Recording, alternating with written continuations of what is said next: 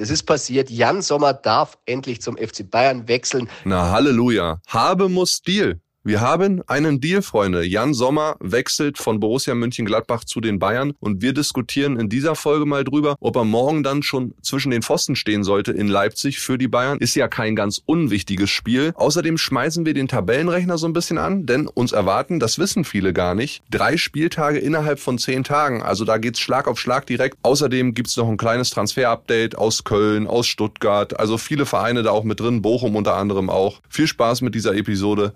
Ich bin Kilian Gaffrey. Stammplatz. Dein täglicher Fußballstart in den Tag. Hallöchen Stammplatzfreunde. Ja, heute ist ein grandioser Festtag und das nicht, weil diese Torwart-Thematik rund um den FC Bayern, Borussia Mönchengladbach und Jan Sommer endlich vorbei ist. Nein, er ist noch im Urlaub, aber ich hab's jetzt nicht mehr ausgehalten. Ich musste ihn anrufen und deswegen ist heute der Festtag. André Albers ist in der Leitung. Mein Bärchen, wie ist es? Freunde, da bin ich wieder. Ja, Blu, bei mir ist ganz gut. Ne? Ich bin gut erholt, zwar leicht angefröstelt, noch immer nicht ganz aufgetaut, aber ich bin da. Ja, wie war Island? Gut? Ja, überragend. Also das Verrückte ist, ich habe das schon zu meiner Freundin gesagt, man äh, schreibt sich ja so Attraktionen auf, die man sehen möchte. Ne? Ey, die ganze Insel im Winter ist eine Attraktion. Die Natur und so, ich weiß nicht, wer von euch bei Insta bei mir mal reingeguckt hat. Ein paar Bilder sind ja noch am Start. Also ist unglaublich, ist wirklich einfach unfassbar. Ich kann mir das gar nicht vorstellen, so im Winter. Ich würde ja da eher im Sommer hinfahren, muss ich ehrlich sagen. Du, das sollen zwei ganz unterschiedliche Inseln sein, deswegen ist es im Sommer auf jeden Fall nochmal eine Reise wert. Also wir haben gesagt, wir wollen noch ein paar andere Länder sehen, aber Island steht irgendwann dann auch wieder auf unserer Liste und, und zwar im Sommer. Und da haben wir Bock drauf. Ja, also nochmal hin. Ja, ja klar. Also im Winter war es schon top. Es ist sehr teuer, muss man sagen, aber es war top. Im Sommer machen wir es nochmal, um zu gucken, wie es dann aussieht. Ja, sehr cool. So, jetzt lass uns zu Fußball kommen. Hast dich wahrscheinlich auch ein bisschen mit beschäftigt. Du wirst diese ganze Thematik ja mitbekommen haben mit Jan Sommer. Du bist ja der Fußballverrücktere von uns beiden, mein Lieber. Jetzt ist das Ding endlich durch und wir hören einfach erstmal rein in die Sprachnachricht von unserem Bayern-Insider Christian Falk, weil der war ja in den letzten Tagen wirklich der am bestinformierteste von allen Reportern. WhatsApp ab. Servus Kili, hallo André. Da ist wieder euer Bayern Insider. Ja, wir hatten noch drüber gesprochen. Der Sommerpoker, der hielt uns ganz schön in Atem. Und dann ging es natürlich am Mittwoch damit weiter. Am Vormittag hatten wir bei Bild ja schon vermeldet, der könnte innerhalb der nächsten 24 Stunden über die Bühne gehen. Und wir hatten recht. Es ist passiert. Jan Sommer darf endlich zum FC Bayern wechseln. Gladbach gab das okay. Ablöse nun 8 Millionen und dazu 1,5 Millionen am Bodi. Bayern hat noch mal ein bisschen erhöht. Gladbach wollte mehr an Prämie zur Planungssicherheit, weil Champions League Sieg, das war ihnen zu unsicher. Sie wollten auch noch für die Meisterschaft was drin haben. Ja, sie trauen den Bayern anscheinend gegen PSG nicht ganz so viel zu. Ich sehe das anders. Aber die Gladbacher dürfen zufrieden sein. Sie konnten sich dafür Jonas Omlin aus Montpellier leisten. Und jetzt haben wir eine Win-Win-Situation. Tja, wie es weitergeht, Sommer gegen Leipzig im Tor am Freitag, da ist ja wieder Auftakt für die Bayern zum Topspiel. Und ja, da mache ich natürlich auch noch meinen Podcast und gebe euch ein Update. Liebe Grüße, euer Falki. Ja, André, was sagst du? Bist auch froh, dass das Ding jetzt endlich durch ist? Ja, also erstmal neue Bayern-Insider-Folge gibt's am Freitag wieder. Ich hoffe, er macht da auch mal Werbung für uns. Ne? ähm, ja, ich bin froh, dass das Ding durch ist. Ich habe das natürlich äh, mitbekommen. Ich habe ja mein Handy die ganze Zeit am Start gehabt und so. Und ich finde, die Gladbacher haben das tatsächlich gut gepokert. Hätte ich nicht gedacht. Also ich habe ja, als es losging und man von Gladbacher Seite gesagt hat, wir geben den Sommer auf keinen Fall ab, habe ich ja schon ein bisschen gesagt, so, oh, doofe Aussage, weil am Ende wird man ihn abgeben. Ne? Aber was da jetzt rausgekommen ist, was die da rausgeholt haben, auch gerade dann mit der Prämie, wenn es nur die Meisterschaft ist, das ist schon stark für einen, der im Sommer ausläuft. Also sorry, der Vertrag läuft im Sommer aus und so eine Summe zu bekommen, Respekt. Es gibt ja auch einige Mimosen da draußen, die das kritisiert haben. Ja, Gladbach würde das schamlos ausnutzen und so weiter.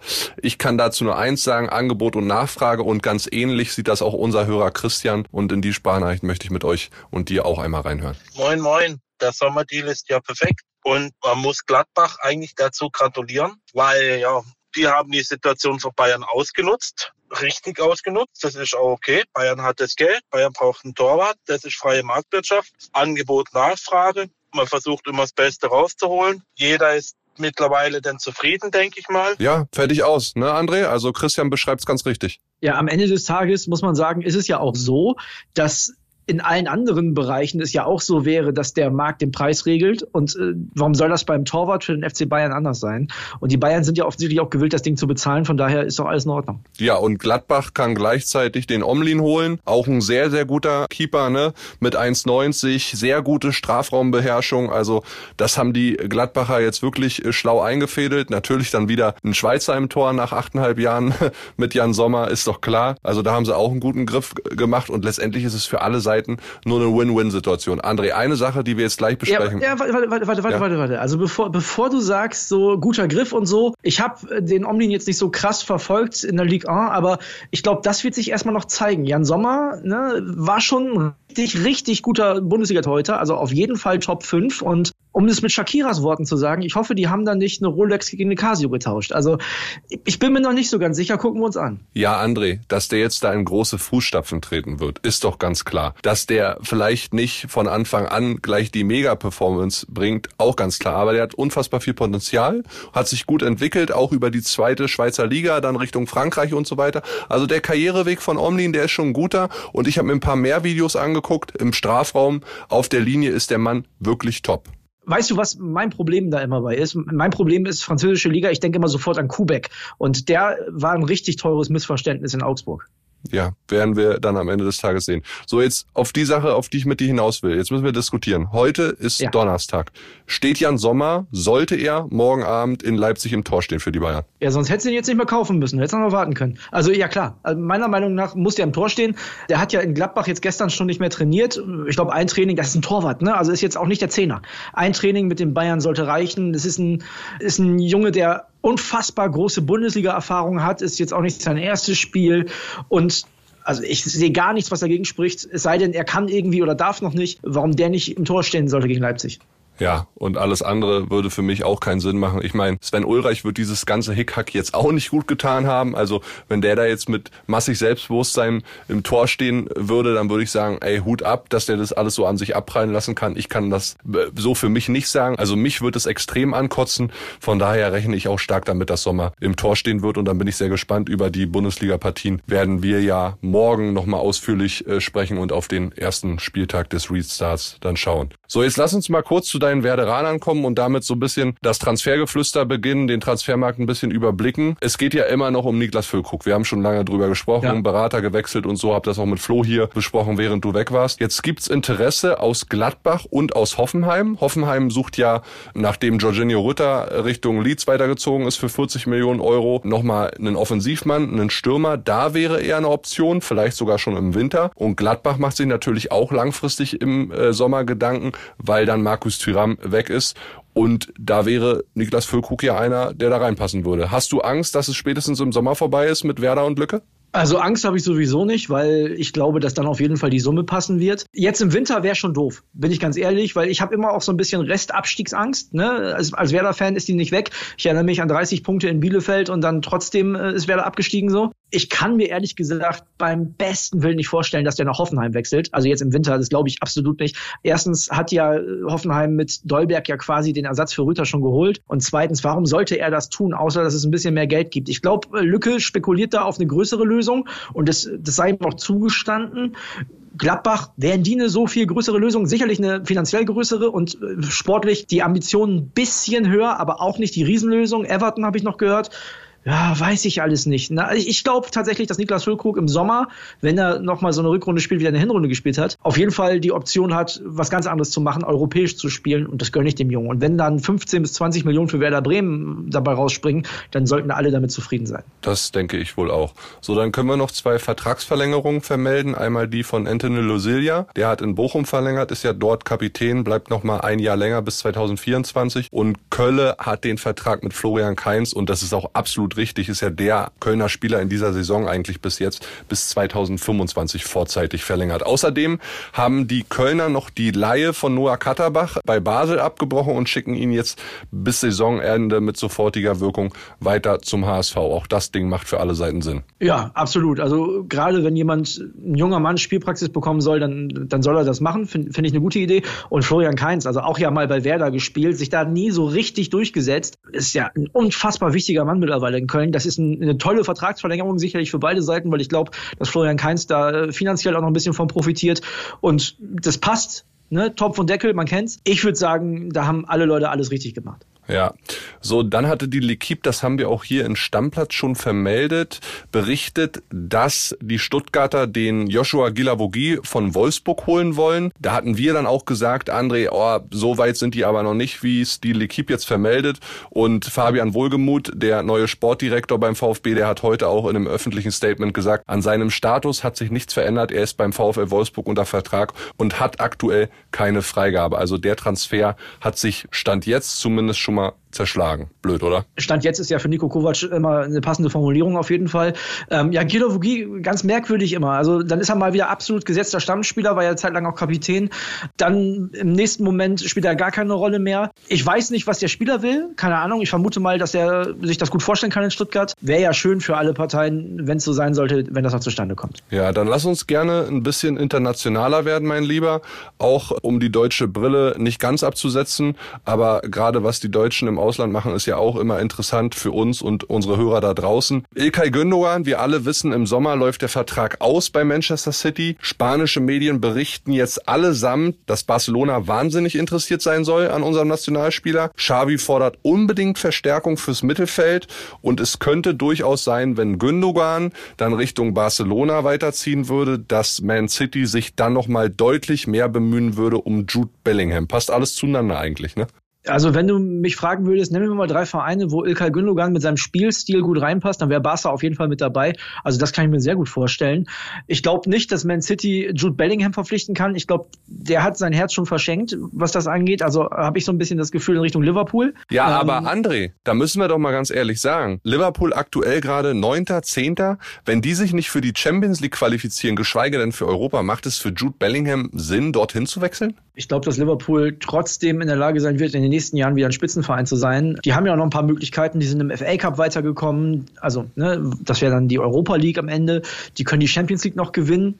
Sieht momentan nicht danach aus in der Form, aber unmöglich ist das auch nicht. Also, ja, Champions League über die Liga wird schwer in diesem Jahr, aber vielleicht ist es dann auch einfach mal ein Jahr so. Und ich glaube, Jude Bellingham ist noch so jung, der geht da jetzt eigentlich mit 31 hin. Ähm, der kann das Jahr aushalten, wo er dann selbst dafür sorgen muss, dass sie nächstes Jahr wieder Champions League spielen. Ja, möglicherweise spielt er dann natürlich auch gegen die Tottenham Hotspur, vielleicht dann ab Sommer mit Trainer Thomas Tuchel. Angeblich soll unser deutscher Trainer mit dem Gedanken spielen, äh, die zu übernehmen, falls Antonio Conte entlassen wird, über das Saison hinaus wird Conte wohl nicht da bleiben. Der Vertrag läuft aus. So gut ist die Situation sportlich für Conte und die Spurs aktuell nicht. Thomas Tuchel und Tottenham, könntest du dir das gut vorstellen? Wäre dann ja wieder ein Verein in England für Tuchel? finde ich ehrlich gesagt mittlerweile fast eine Kategorie zu niedrig für Thomas Tuchel, muss ich ehrlich sagen. Also Echt, ja? der hat ja der Paris trainiert, der hat mit Chelsea die Champions League gewonnen, ist dann da, wie man mittlerweile ja feststellen kann, unverständlicherweise entlassen worden. Tottenham wäre wieder eher so eine Kategorie Dortmund, das wäre meiner Meinung nach karrieremäßig ein Schritt zurück. Ich glaube, der kann, wenn woanders was frei wird, noch in einem anderen Regal angreifen, weil da müssen wir uns auch nichts vormachen. Tottenham ist nicht die absolute Topspitze in England. Also reden wir dann hier über Man City, Real, Barca, Bayern. Ja sowas. Ja, über sowas reden wir, genau. Also meiner Meinung nach. Das kann, können natürlich äh, die Stammplatzhörer vielleicht mal sagen, ob sie das ähnlich sehen, aber ich finde, dass äh, Thomas Tuchel aus der Kategorie Tottenham Hotspurs mittlerweile rausgewachsen ist. Oh, ja, kann ich verstehen. Kann ich durchaus nachvollziehen, den Take. So, jetzt lass uns einmal richtig die Bundesliga-Brille aufsetzen. Morgen geht's los und wir haben hier in der Redaktion mal so ein bisschen äh, den Tabellenrechner angeschmissen, weil wir haben ja jetzt, das wissen viele gar nicht da draußen, auch mir ist es heute erst nochmal so richtig bewusst geworden, wir haben ja jetzt direkt innerhalb von einer Woche drei Spieltage. Jetzt am Wochenende, dann geil, nächste ne? Woche, unter der Woche. Also es geht volle Kanne los mit Bundesliga und da kann natürlich mit drei Spielen in dann, die Periode sind dann maximal zehn Tage, glaube ich, relativ viel passieren. Wir haben mal geguckt in so einem Tabellenrechner, haben Siege immer mit 1 zu 0 gewertet, Niederlagen immer mit 0 zu 1 und Unentschieden immer mit 0 zu 0. Was dann so passieren kann, da können wahnsinnig große Tabellensprünge rauskommen, André. Nehmen wir mal die Bayern. Im Bestfall könnten sie den Vorsprung von vier Punkten auf aktuell Freiburg bis auf 13 Zähler ausbauen. Das hoffen wir alle für die Spannung. Natürlich nicht. Läuft es ganz blöd und die Bayern verlieren alle drei Spiele, spielen gegen Leipzig, Köln und Frankfurt, könnte Bayern bis auf Platz fünf abrutschen. Ja, also ich freue mich erstmal, dass ihr da wieder schön am Rumspielen seid. Ne? Und ich habe auch Bock auf die Bundesliga. Die erste Frage, die ich mir stelle, wenn ich jetzt höre, dass in so kurzer Zeit so viele Spiele sind, warum machen wir nicht die Winterpause eine Woche kürzer? Also so ein Quatsch, oder? Ähm, ja, 68 Tage mussten wir jetzt warten. Ja, ich freue mich natürlich trotzdem. Also das sollte man vielleicht mal überdenken, wenn man dann in so kurzer Zeit so viele Bundesligaspiele machen muss, warum man nicht einfach eine Woche früher anfängt. Kann, kann man ja bei der DFM mal drüber nachdenken. Ich freue mich trotzdem und ja, so eine Spielerei äh, ist ja auch ganz nett. Ich glaube, Union kann sogar erst Erster werden wieder, ne? Theoretisch. Ja, Union kann zwischen Platz 1 und 11 landen nach den ersten drei Spielen. Also da sind relativ große ja. Sprünge jetzt drinne, sowohl nach oben als auch nach unten. Ich glaube, Gladbach und Wolfsburg, das sind so die Vereine, die am meisten Plätze gut machen könnten oder auch verlieren könnten. Bei Gladbach äh, bewegt sich das zwischen Platz 2 und 16. Das muss man sich mal vorstellen. Da denkt man oder da merkt man dann doch nochmal, dass es oben relativ eng werden kann, wenn da einige gegeneinander spielen, ja? Aber da siehst du auch mal, wie geil spannend die Bundesliga dieses Jahr ist. So, wir haben uns so oft beschwert, dass ne, oben kommen die Bayern, dann kommt lange nichts, dann sind es die üblichen Verdächtigen und unten ist ja auch immer eigentlich schon alles klar. Dies Jahr überhaupt nicht und das ist doch total schön. Und wenn du dann äh, guckst, und das ist vielleicht der Vorteil, wenn so viele Spiele so kurz nacheinander sind, da kann sich super schnell vieles ändern und da können natürlich so ein paar Ausfälle auch mal eine ganze Saison entscheiden. Ne? Ja, also klar. siehe Sadio Mané, wann kommt er wieder? Sowas zum Beispiel. Dieses Jahr ist es wirklich richtig geil spannend und das freut mich noch mehr. Also ich habe letztes Jahr schon Bock auf die Rückrunde gehabt, weil wir da mit Stammplatz gestartet sind und dieses Jahr habe ich noch mehr Bock. Ja, die ganze Tabelle könnt ihr euch gerne heute in der Bild angucken. Eine Mannschaft, die nicht wahnsinnig viele Sprünge machen kann, ist Schalke 04. Also bei denen pendelt sich nach den drei Spieltagen alles ein zwischen Platz 13 und 18. Da tut mir jetzt schon wieder leid für alle Königsblauen da draußen. Da bin ich mal gespannt, ob die vielleicht noch jemanden holen, denn da läuft es ja transfermäßig auch sehr schleppend. So, jetzt noch ein wichtiger Hinweis. Du hast ja gerade schon über Verletzungsthematiken und so, wann kommt wer wieder gesprochen. Vergesst nicht, eure ganzen Managertruppen aufzustellen. Man kann da auch nochmal Transfers hin und her machen, egal ob jetzt bei Kickbase, Comunio oder halt Kicker. Da habe ich jetzt gestern nochmal ausgetauscht. Dann vergesst unbedingt nicht, bei unserer Kicktipp-Gruppe eure Ergebnisse reinzumachen. Ja, kann man immer noch mal ändern, aber macht das unbedingt schon mal heute, weil sonst sitzt ihr morgen Abend 20.30 Uhr da und denkt, scheiße, ich habe nicht getippt und dann ist schon mal ein Spiel weg, wo ihr potenziell Punkte holen könnt. So nämlich. Kili? Deckel drauf. Deckel drauf. Ich also, freue mich. Rufst du mich morgen mich. wieder an?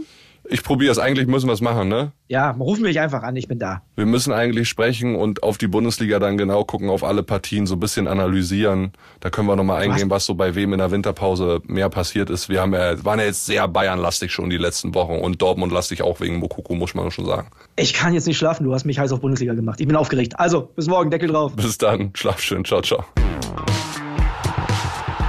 Stammplatz Dein täglicher Fußballstart in den Tag.